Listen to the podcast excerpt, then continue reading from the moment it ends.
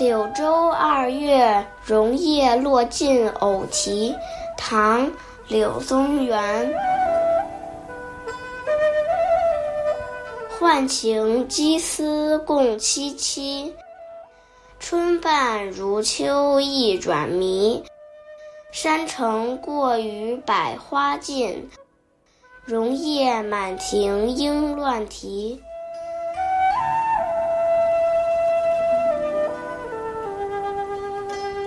这首诗写于柳宗元任柳州刺史这个时期，正是阳春二月，柳州早已经是百花盛开、春色满园了。可是，一场突如其来的暴风雨洗劫了百花，送走了春色。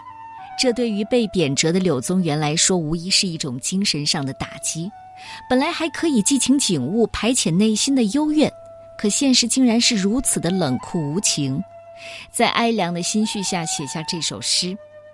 官场上的失意和漂泊他乡的忧思一起涌上心头，阳春二月的景象，却好像到了寒秋一样，让人心乱凄迷。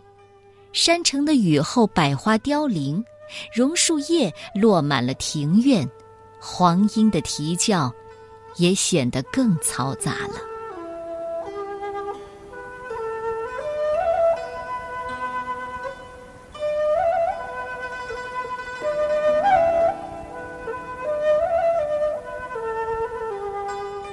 柳州二月榕叶落尽，偶题。唐代，柳宗元。浣情寄思，共凄凄。春半如秋，意转迷。